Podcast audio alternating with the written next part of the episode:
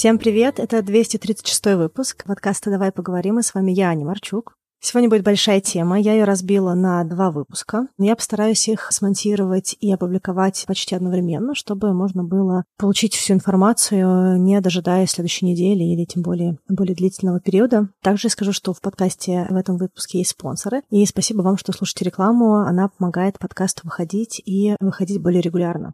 Тема этого выпуска — это горевание и проживание потери. И я буду во многом брать за примеры потерю близкого, так как мне кажется, что во многих случаях это будет более наглядно, но если вы переживаете другую потерю, то попробуйте увидеть какие-то паттерны или ситуации, про которые я говорю, на своих примерах. А в широком смысле потеря, про которую я буду говорить, это не только про смерть или про расставание с партнером, с которым человек прожил много лет. Это про многие другие сложности. Это и про потерю себя, то есть про потерю своей идентичности, когда, допустим, человек переезжает или меняется его социальный статус, семейный статус, какой-то финансовый статус. Это потеря страны, потеря дома, это может быть развод родителей, и как, допустим, ребенок ощущает этот развод, и как человек ощущает то, что с ним тогда произошло, когда он уже совсем взрослый. Все это про потери и про потерю, допустим, домашних животных, это тоже горевание и тоже большая потеря.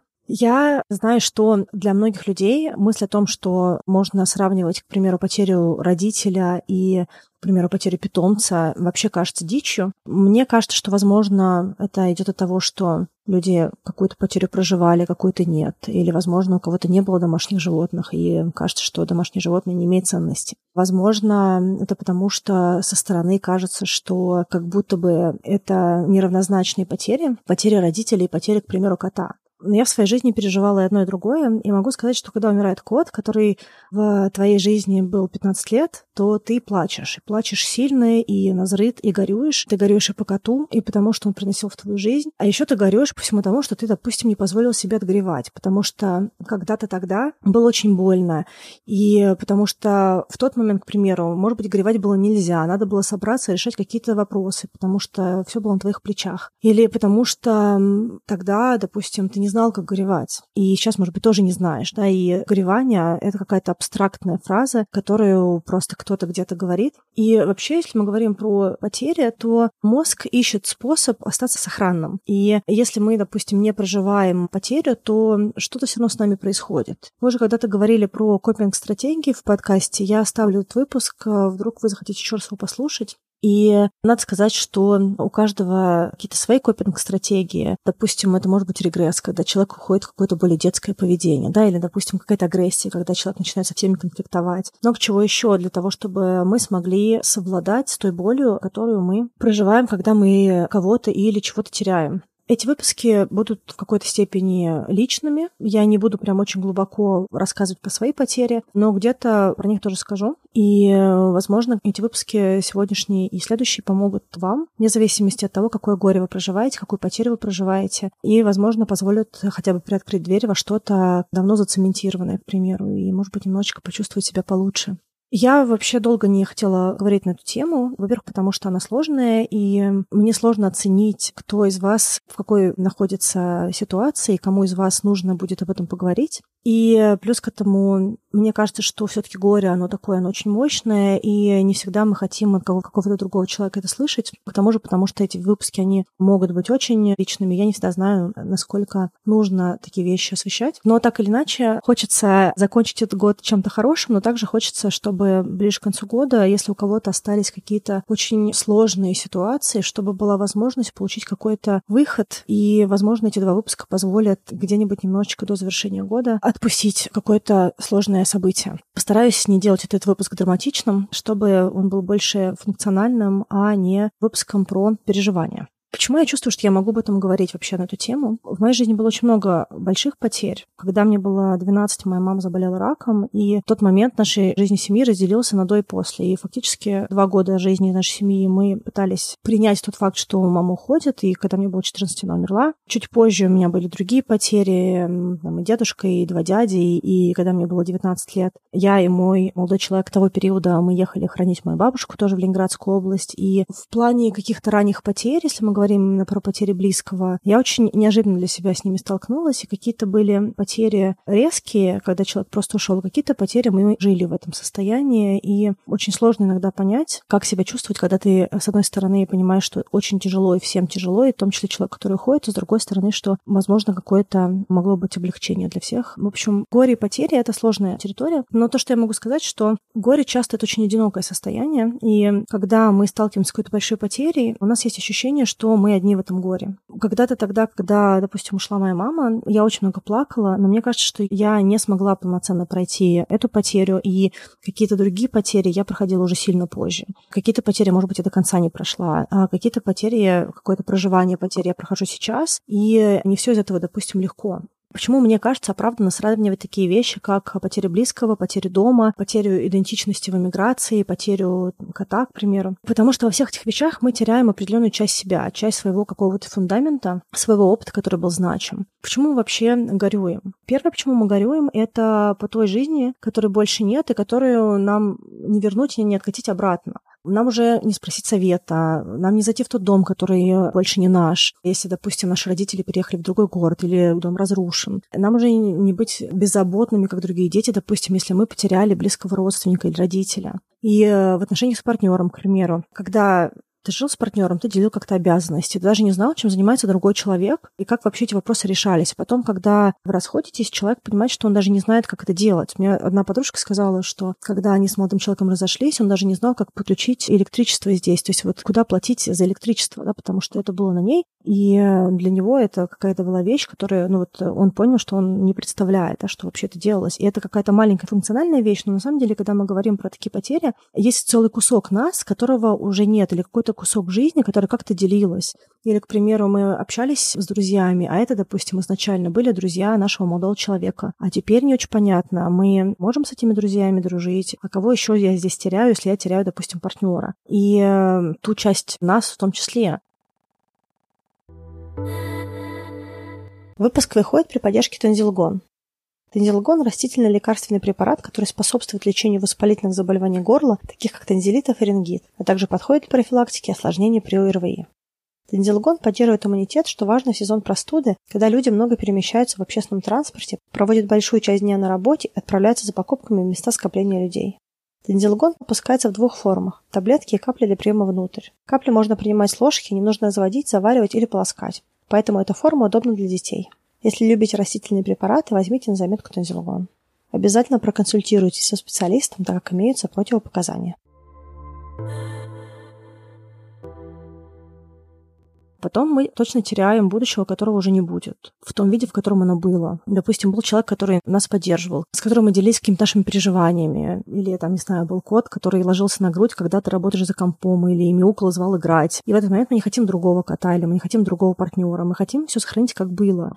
И вот это состояние мозга, когда ты не хочешь, чтобы будущее менялось, тебя все в нем устраивало, тебя устраивал тот быт, который у тебя был. И психика хочет сохранить вот этот вот статус-кво, сохранить стабильность этого, не хочет не предсказуемости, не хочет этой неопределенности. Мы горюем потому, что у нас забрали эту предсказуемость и безопасность, предсказуемость жизни, которая у нас могла бы быть мы однозначно горюем по той части нас, которой нет. Допустим, когда мы были с каким-то партнером, мы как-то себя вели, какой был стиль коммуникации, и мы делали какие-то вещи вместе. Или, допустим, наш партнер как-то нас называл, и больше нас никто так не называл, кроме этого партнера, какое-то особенное имя, которое что-то значило. И вдруг вот это стало самым важным, когда мы потеряли. Вот эту часть нас, это то имя или какой-нибудь милый псевдоним, который нам дал другой человек. Или, допустим, если ушел кто-то из родителей, допустим, нам больше некого спросить о том, какие мы были маленькие. И вообще больше никто нас не помнит такими маленькими, не может нам про нас рассказать с уходом этого человека как будто бы ушло все то время, где мы были какими-то. Как будто бы мы храним эту информацию, больше никто. И вот этой части нас, ее больше нет. Ее больше никто нам не расскажет, больше никто нам не покажет. У нас нет возможности до, до нее дотянуться. Эта часть нас, она безвозвратно потеряна. И даже когда мы приезжаем в другую страну, в другой город, кажется, что это фигня, какое-то новое приключение, но на самом деле нет. Мы меняем язык, к примеру. Какие-то вещи, которые мы могли донести, какая-то емкая фраза на русском языке. А для того, чтобы объяснить, что она значила на английском языке, ты не всегда даже можешь подобрать одну фразу. Иногда тебе нужно сказать 10 предложений, чтобы объяснить какую-то емкую очень мысль. И вот то, что в нас уже нет возможности как-то отшутиться фразой или что-то сказать, это кажется фигней для тех людей, которые никогда не приезжали. Но это не один момент. Таких моментов очень много. Мы проживаем каждый наш день в эмиграции на другом языке, с другими фразами, с другими шутками, с другими емкими мыслями. И эти новые емкие мысли еще не наши, а те никто не понимает. И часть нашей идентичности которой у нас нет, которой мы не можем говорить в нашей обыденной жизни. Это тоже большая потеря. И еще то, о чем мы горюем, это то, что мы не успели сделать или сделали не так мы как-то нехорошо расстались, или мы что-то сказали. И в момент, когда мы теряем человека, не в самый момент, а потом, нам начинают приходить все те вещи, которые мы не так сказали, тут обидели, тут не приехали, тут как-то резко ответили или сделали больно. Это тоже очень тяжелая история, потому что мы в этот момент горюем о том, что мы не успели, о том, что мы не сходили в какое-то место, которого уже нет, а почему-то оно для нас что-то значило, о том, что мы не попрощались как нужно, или не сказали каких-то слов, которые важно было сказать. Или, возможно, мы были в отношениях, и мы вели себя как-то. То есть вот мы не смогли быть, допустим, сами собой в этих отношениях. Или мы не смогли развернуть отношения. И нам кажется, что это наша вина, это какое-то наше недоделанное действие, какие-то наши недосказанные слова. И если бы мы тогда вернулись и сказали, или мы тогда что-то объяснили нашему, к примеру, бойфренду или партнеру, возможно, все было бы не так, и, возможно, мы сейчас были бы вместе. Важно то, что мы что-то не успели или сделали не так. И вот сейчас мы находимся в том чувстве, когда нас куда-то откинуло, и дверь захлопнулась. И туда уже не вернуться обратно. Мы также горюем иногда от чувства стыда, потому что мы так долго переживали какую-то боль, и мы так рады, что все закончилось, но мы как будто бы чувствуем, что мы даже не имеем права радоваться, что это закончилось. И много чего еще, о чем мы говорим, у каждого это свое, что-то личное. Но то, что важно, что мир поменялся. Наш мир очень сильно изменился. И да, безусловно, каждый день что-то меняется. Мы пьем с какой-то кружки, а потом она разбивается. Или закончилась наша любимая марка печенья, что-то еще. Но я сейчас говорю о том, что есть что-то сильно большее, что сильно больше формировало нас, сильно большее, что было частью нашей жизни, нашей рутины, нашей идентичности. И вот эти потери, эти большие потери, они оправданы как большое горевание, как горевание того, на что мы имеем право. В горевании есть такой момент, я уже сказала, что когда мы сталкиваемся с потерей, мы чувствуем себя очень одиноко.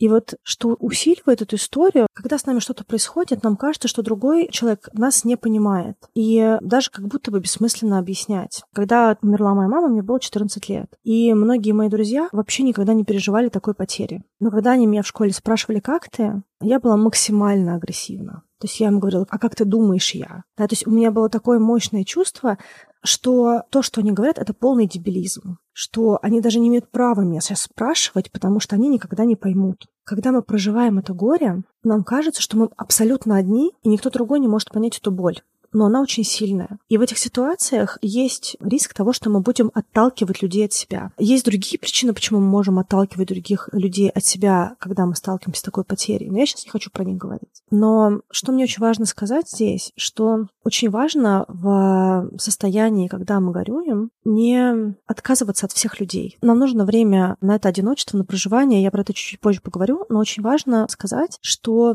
важно давать возможность людям нас поддержать. И также очень хочется сказать, что та боль, которую мы испытываем, ее невозможно положить на какую-то стандартную шкалу. И боли очень много, и каждый из нас разную потерю может считать как большую. И иногда бывает ситуация, когда так много накопленной боли, так много накопленного того, что мы потеряли, то, чего мы отгревали, что реально кружка, из которой мы пили последние пять лет, которая сейчас разбилась, она может запустить мощнейшую боль, мощнейшее горевание и, возможно, даже проживание потери.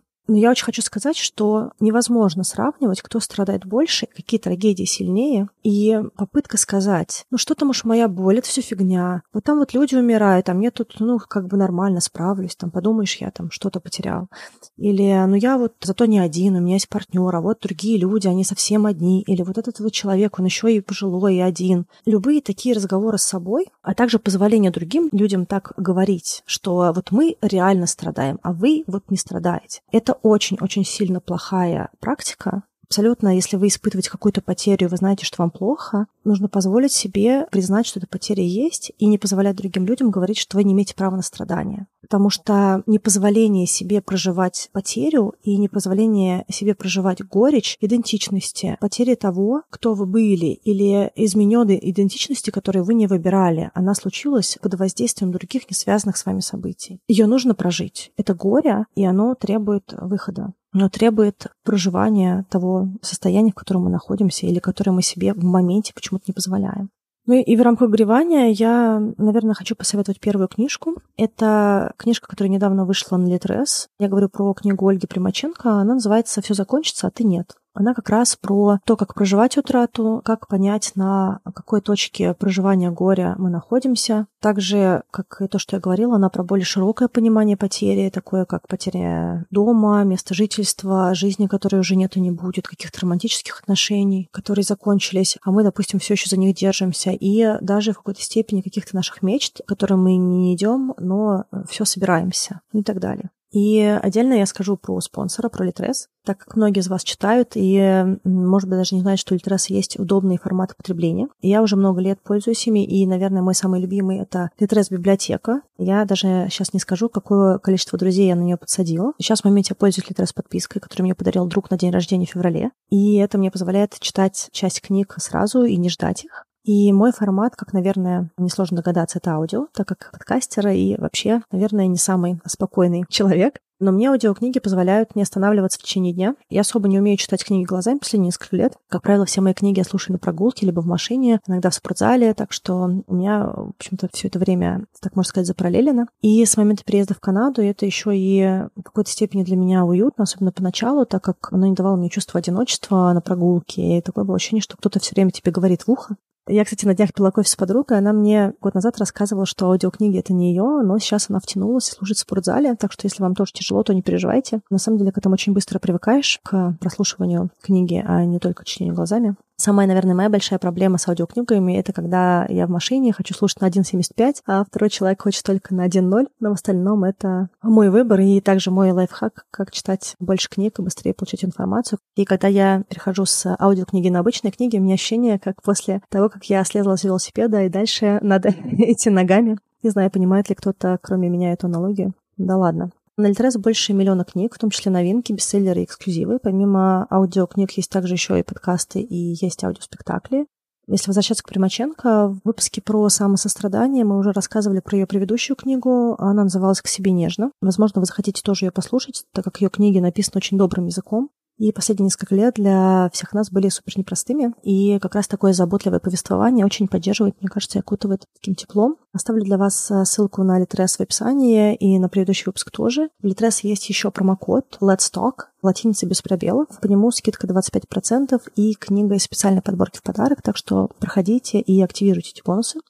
Я, наверное, хочу еще сказать вам про вообще ощущение боли. Почему мне кажется, что так важно все-таки не терять окружение, и почему мне кажется, что книжки с заботливым повествованием — это то, что может быть сейчас очень полезно. Когда мы проживаем горе, мы испытываем очень странный микс. С одной стороны, это очень-очень мощная пустота, такая все окутывающая внутри, такая тупка, не менее, и при этом это еще очень сильная боль.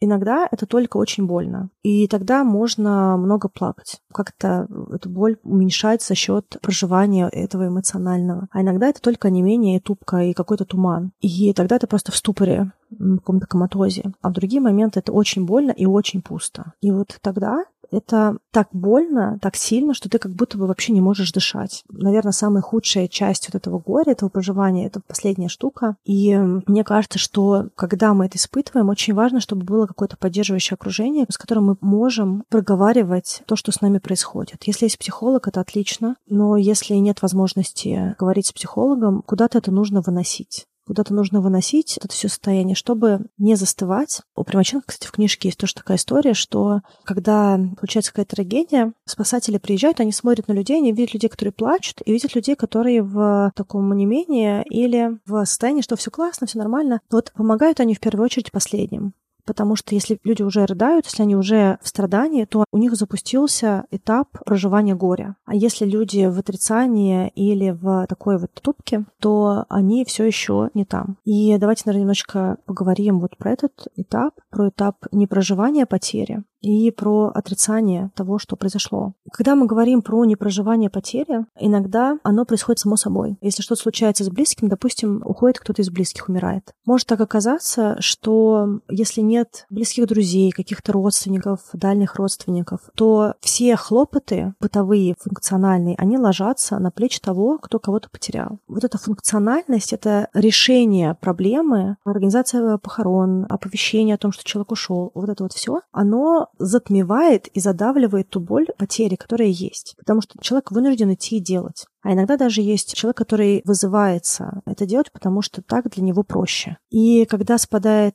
тяжесть этих хлопот, человек часто упускает возможность отгревать, так как кажется, что ладно, уже все позади, сейчас уже что об этом говорить, надо делать дела, надо, допустим, если к тому же это еще и вопрос финансовый, то надо возвращаться на работу, надо зарабатывать деньги или решать, если есть дети, что с детьми. То есть вот происходит переключение между тем, чтобы проживать потерю, либо на решение функциональных задач и дальше продолжение решения функциональных задач, либо забота о ком-то другом другом. Таким образом, другой человек может что-то прожить, а сам человек нет. И да, некоторым людям реально так проще. Не проживать потерю эмоционально. Плюс э, все-таки часть из нас растили так, что проявление эмоций было запрещено. Это было связано с проявлением слабости или с, в принципе, запретом на проявление, допустим, особенно если мы говорим про гендерные какие-то различия. Ну и человек, который все-таки более э, reserved, да, более закрытый, ему, в принципе, сложнее проживать, чем, допустим, человеку более открытому, который себе позволял другие эмоции тоже, да, в обычной жизни, да, более такой открытый, экстравертивный. И э, бывают даже такие случаи, когда человек потерял ребенка, а через час поехал на работу. И это не потому, что ему не важно, и он не переживает потерю, потому что он такой бесчувственный, и он moved on, да, он пошел дальше. Нет. И даже не потому, что он такой ответственный работник. Но это та боль, которую человек себе не позволил, и не позволил себе на это пойти. В эмиграции горевание и проживание потери идентичности еще более сложное, такое как-то более мутное, запутанное, потому что вообще непонятно, почему тебе так плохо. Все же хорошо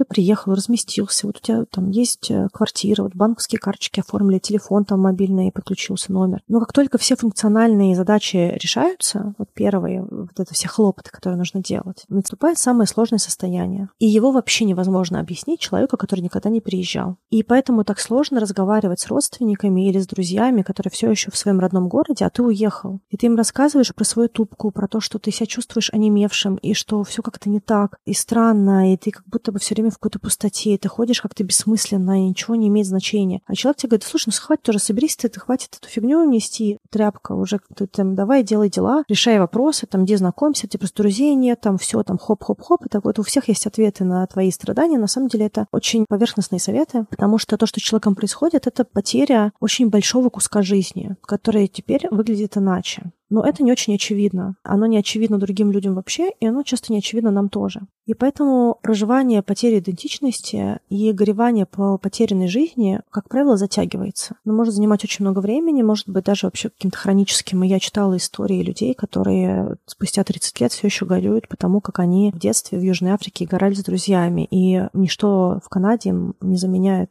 того чувства, которое они испытывали тогда. А еще учитывая то, что есть вот это отрицание потери, то проживание проживание потери может вообще еще не начаться и долго. Если мы говорим про отрицание, то отрицание это тоже часть непроживания потери. Но особенность отрицания в том, что мы не просто не проживаем, а мы не принимаем, что потеря случилась. В ситуации смерти человека это гораздо сложнее иногда бывает увидеть, но тоже можно такое видеть и почувствовать, если, например, человек ушел, а мы с ним не попрощались, и как будто бы не было вот этого вот завершения нашего общения с человеком. Или, допустим, а, если не идти на похороны. Есть люди, которые выбирают не пойти на похороны или на поминки и не туда, не туда. Или, допустим, э, если на самом деле неизвестно, человек жив или мертв, если он просто пропал без вести. Это тоже очень такая тяжелая история, и как будто бы тогда непонятно проживать потерю или верить в то, что человек вернется. И, как правило, люди выбирают последнее, потому что хочется этой надежды. И иногда она оправдана, но иногда нет. И это очень тяжелый момент. И, безусловно, это отрицание. Человек, который ждет, человек, который выбрал не принимать потерю близкого, который реально ушел подтвержденно, да, то есть которого похоронили, он он э, надолго замирает в этом ощущении, что все как прежде осталось, хотя нет. В ситуации разрыва с партнером это отрицание может быть, к примеру, в виде фраз ой, он сейчас нагуляется и вернется. Или, да, известно же, что никого лучше меня он не найдет. Или, допустим, э, форма такая, тоже отрицание неочевидное, когда пара разошлась, но осталась типа друзьями а еще и друзьями, которые периодически так вот для радости занимаются сексом. А, ну, из серии там, да ладно, просто классные друзья, просто вот хороший мой друг. А мы тут э, на самом деле ходим на свидание с другими людьми, каждый сам ходит на свидание, ну, периодически так вот для здоровья, ла-ла-ла. Я видела, как это выглядит, когда один из партнеров выходит из этого расклада в новые отношения. И тогда у второго человека, который думал, что они просто друзья и на самом деле там все завершено, сталкивается с жесточайшим, очень неожиданным чувством потери, которое вот сейчас началась потому что отрицать уже невозможно. Некоторые люди умудряются, но тем не менее это тот момент, когда чаще всего человек понимает, что все, что у человека начались другие отношения, что закончился наш дружеский секс, закончились переписки, общение, и у человека появился кто-то другой. А у вот этого человека не появился. Это такое столкновение с реальностью, и это может быть очень болезненно. Большая и важная часть, почему я хотела про это поговорить, что когда мы не проживаем потерю, на самом деле психика все равно ищет выход прожить ту историю, на которой мы зависли. И значит, она будет бессознательно искать и оказываться в каких-то ситуациях, где нам снова и снова придется чего-то или кого-то терять для того, чтобы фактически мозг завершил цикл если этого происходит очень много, а скорее всего оно так будет происходить, в какое-то времени это станет нашим форматом поведения, таким нашим паттерном поведения. Такое иногда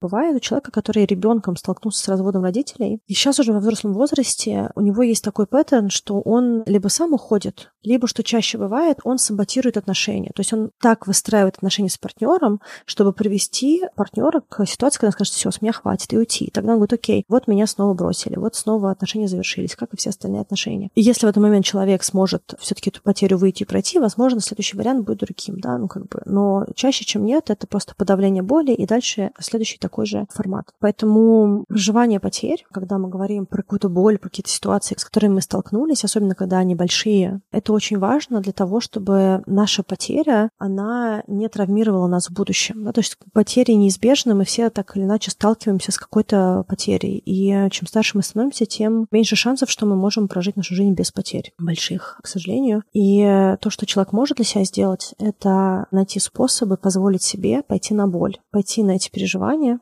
Хочу пару слов еще здесь сказать. История про проживание потерь — это не какая-то новая психологическая фишечка, о которой вот сейчас все говорят, а раньше такого не было. В традициях славянских культур есть плакальщицы. Альтернативы подобным ритуалам есть в других народах тоже. Смысл плакальщиц такой. Когда человек теряет кого-то, он может впасть в вот это состояние немоты. И то, что делают плакальщицы за счет протяжного голоса, за счет фраз «на кого что нас покинул», «что что там», вот все, что они говорят, снова, снова по кругу, они разгоняют человека на то, чтобы он вышел из состояния немоты в горевание чтобы он смог соприкоснуться на каком-то моменте по вот этому завыванию или в какой-то фразе. Он мог столкнуться с чем-то, что запустило у него процесс оплакивания. То же самое, когда есть отпевание какое-то, да, когда читает что-то для человека и прочее. Я, когда была маленькая, я много ездила в Ленинградскую область, где жили мои бабушка с дедушкой. И, знаете, есть песня такая у Варум «Городок», и там есть такая фраза «Провожают и встречают всем двором». Она мне всегда напоминала как раз похороны в Сланцах, в маленьком городе, где я проводила лето у бабушки. Когда кто-то уходит в маленьком городе, как это выглядело раньше? Возможно, сейчас такого уже нет. Собирается весь подъезд. Около подъезда ставят табуретки, на которых потом будет лежать гроб. Приезжает машина «Ритуал», и когда она едет, она едет со звуком. То есть весь двор знает, что едет эта машина. Оттуда выходят люди, семья, человек, который ушел, ставится гроб, около него ставят еще скамейки, и туда садятся близкие родственники. Вокруг собираются соседи, и постепенно становится больше и больше соседей. И я не помню там плакальщиц конкретно, но я помню, что вокруг многие люди начинали плакать, когда открывался гроб. В том числе плакали близкие члены семьи. Были еще ритуалы в виде того, что детям давали конфеты и прочее, но фактически то, что происходило, что вокруг этой смерти создавалось очень много вот этой значимости, да, то есть все приходили прощаться, и от того, что люди приходили прощаться, дотрагивались до гроба, кто-то мог, допустим, поцеловать лоб или что-то еще. Человек, когда видел своего близкого в гробу, и вот этот весь процесс, он не мог не плакать. То есть запускался очень мощный процесс. И потом, когда уезжала машина на кладбище уже, раскидывались ветки хвойные, и еще какое-то время по ним ездили машины, они лежали, никто их не убирал. В общем, что я хочу сказать. Я не знаю, откуда взялись эти обряды, но я могу сказать, что за время моего детства я не видела ни одной семьи, которая бы не плакала бы на взрыв в этот момент. И это пример запускания проживания горевания. Если мы себе не позволяем плакать, если мы себе не позволяем пойти в эту боль, в эту эмоцию, то мы осложняем для себя проживание той потери. И чем дольше мы этого не делаем, тем сильнее она в нас цементируется, и тем сложнее нам будет потом ее разбирать дальше, и она становится у нас хронической. Даже если мы посмотрим на ритуалы, допустим, там 9 дней поминки, 40 дней, я сейчас не буду говорить про религиозную часть этого, потому что, во-первых, это не моя территория, я не знаю достаточно, э, не готова изучать, как это транслируется. Но могу сказать, что такие ритуалы есть более чем в одной религии. И это говорит о том, что это несет важную часть для проживания потери разными культурами. Функционально такие поминки — это как напоминание о человеке, возможность э, про него еще раз поговорить, вспомнить какие-то ситуации, позволить семье прожить непрожитое, отплакать непрожитое, позволить себе догоревать то, что еще есть, а еще много чего есть. Да, и, соответственно, и через 9 дней, через 40 дней, по-моему, там в каких-то религиях 7 дней и 40 дней. Эти ритуалы позволяют постепенно снимать остроту этой боли, не замыкаясь, не подавляя и не избегая, а пройти сквозь эту боль. И если вы чувствуете, что есть какие-то вещи, которые я называла, которые есть в книге, вы не проживаете эти потери, то я очень надеюсь, что выпуск, возможно, позволит вам подумать об этом и, возможно, какие-то вещи поделать. Я, наверное, сейчас прервусь, и в следующем выпуске я расскажу чуть больше про техники, какие есть методики, как их можно использовать, куда обращаться, как можно помочь себе проживать эти потери, если нет психолога, если нет возможности с кем-то работать. И надеюсь, что этот выпуск будет полезным для некоторых из вас, и надеюсь, что он, он был недостаточно минорным. Ну, понятно, что тема такая сложная, я не знала, как ее правильно и преподнести. Мне кажется, что через потерю близкого все-таки это максимально честный способ на данный момент ее показать. Я очень надеюсь, что я не пришла никакую грань сложности в этом выпуске, и в ближайшие несколько дней я опубликую вторую часть. Всем хорошей недели. Обнимаю вас. Пока. thank you